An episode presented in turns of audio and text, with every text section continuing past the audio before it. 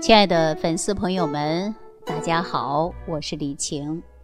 在生活当中啊，我们经常把一些微不足道的事儿，或者是鸡皮蒜毛的事儿，叫做什么事儿啊？哎，这就是屁大点的事儿。那今天呢，我们就从健康的角度啊，来跟大家伙呢聊一聊这个屁。如果生活当中啊说到放屁，那么我们说的的文雅一点呢，就是出虚宫。啊，如果说说到屁呢，感觉一点都不雅。那生活当中呢，我们是不是偶尔还会遇到这样的场面？比如说你挤公交、挤地铁或者办公区啊，突然之间呐，这肚子就叽了咕噜、叽了咕噜的，而且呢，一股气收也收不住，马上就排泄了。于是呢，我们大家说呀，公众场合呀，怎么这么不注意形象去放屁呢？另外呢，如果说肠道不好的情况啊，哎呀，这股气呢，排泄的味道啊，还特别重。大家生活当中有没有遇到过这样的场景呢？啊，所以呢，我们今天呢，就从这个屁啊，说屁大点的事儿，往往呢，跟咱肠道的健康啊，它是息息相关的。这可不是小题大做，也不是我故弄玄虚呀。因为每个人呐，他都会放屁，所谓的就是排气。他到底什么样的气？哎，就说到底什么样的屁，它是属于正常呢？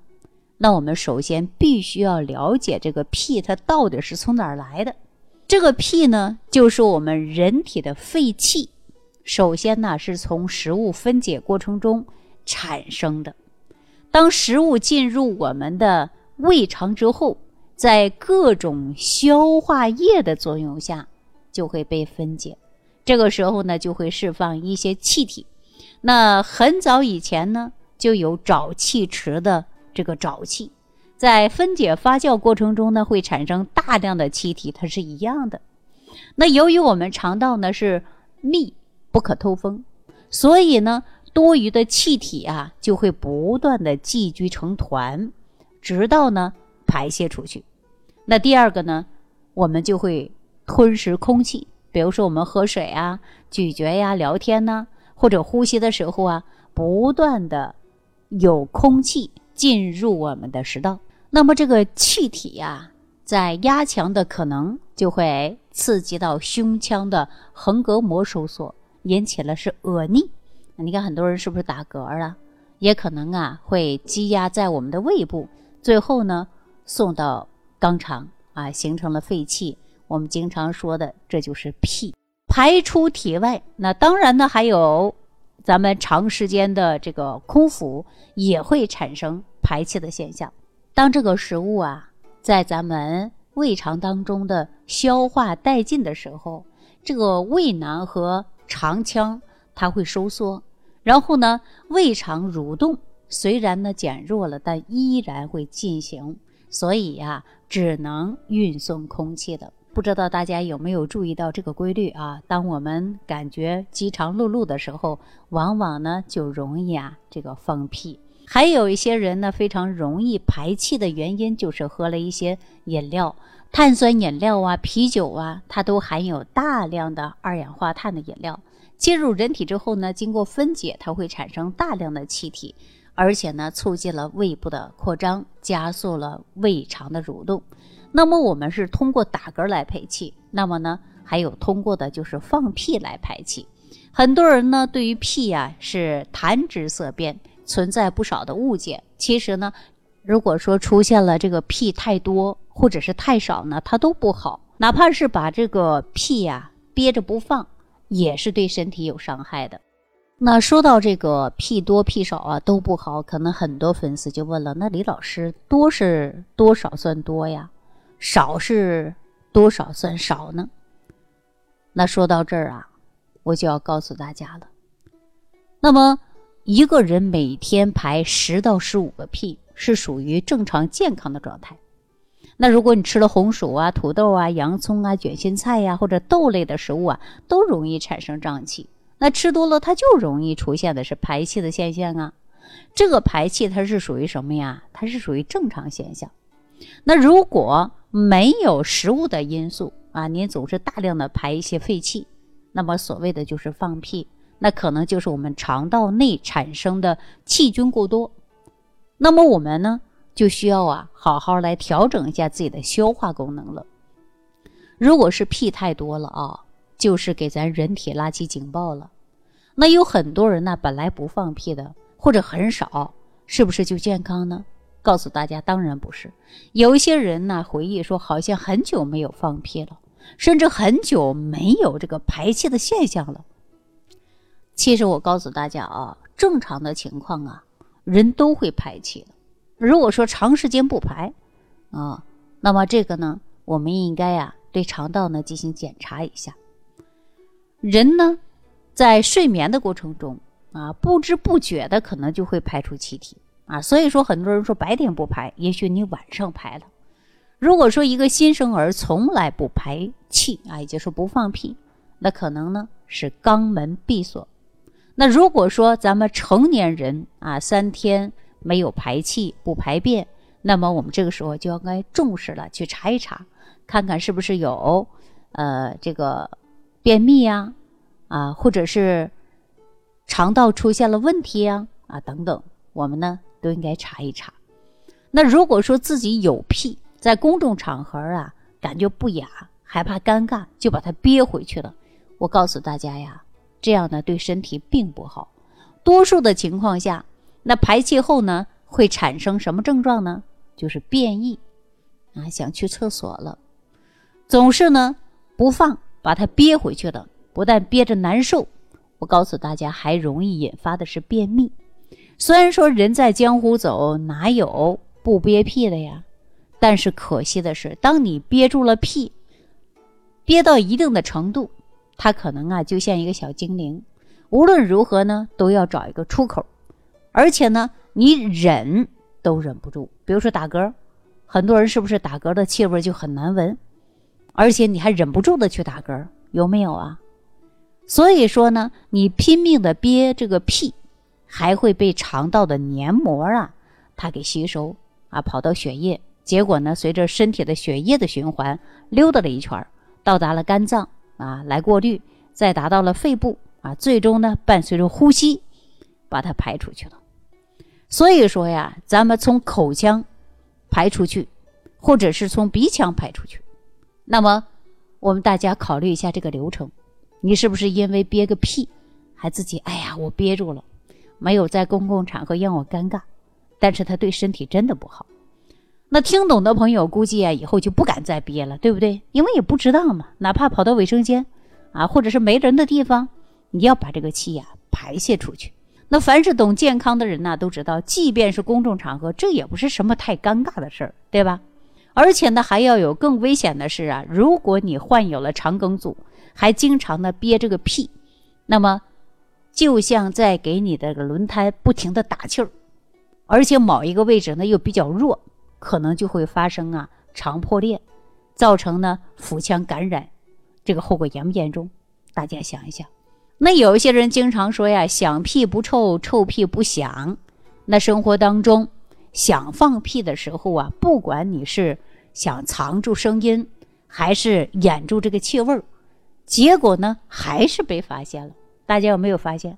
那我就想问问啊，为什么有的人呢这个屁味儿特别重啊？一个屁呀熏满屋子人都受不了。有的一些粉丝朋友呢就问过我这个问题，说屁的味道很重，是不是咱们身体出现了疾病的信号？那我告诉大家啊，其实这个屁呀，成分是很复杂的，但只要其中含有百分之一的氨呐，或者是乙朵呀、硫磺氢啊，啊这些呢都是粪臭素啊，所以说呢，我们呢就有一股强烈的味道。一般来说呀，这个臭味呢并不明显，很快呢就消散了。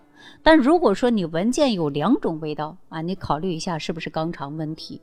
第一个呢，就是像臭鸡蛋一样的那个臭味儿啊，大家都知道说这个就是特别臭。那鸡蛋臭了，我相信很多人呢都知道那个味道，对吧？相当于蛋白质代谢最后腐败的味道。如果有这种味道啊，可能我们肠道啊有一些问题。所以呢，放屁啊，不仅仅是难堪的事儿啊，还是给我们发出一个危险信号。还有一种啊，就是鱼腥的味儿。如果出现这个味儿啊，大家可得注意了，这个可能会存在消化道出血，或者是血液聚集在于患者的这个胃肠道当中。所以说呢，胃酸以及肠道的细菌把血液分解了，那有时候呢，排泄的粪便呢，就像柏油漆一样的黑色的，那屁呢，就是这个腥臭味。所以说呀。呃，我们对于肠道啊出现了一些疾病啊，可千万不能忽略。如果出现了这些味道呢，我们就应该及时的来查一查了。那么大便的颜色如果呈黑的或者腥臭的，大家一定要定期去查，这不是小事儿。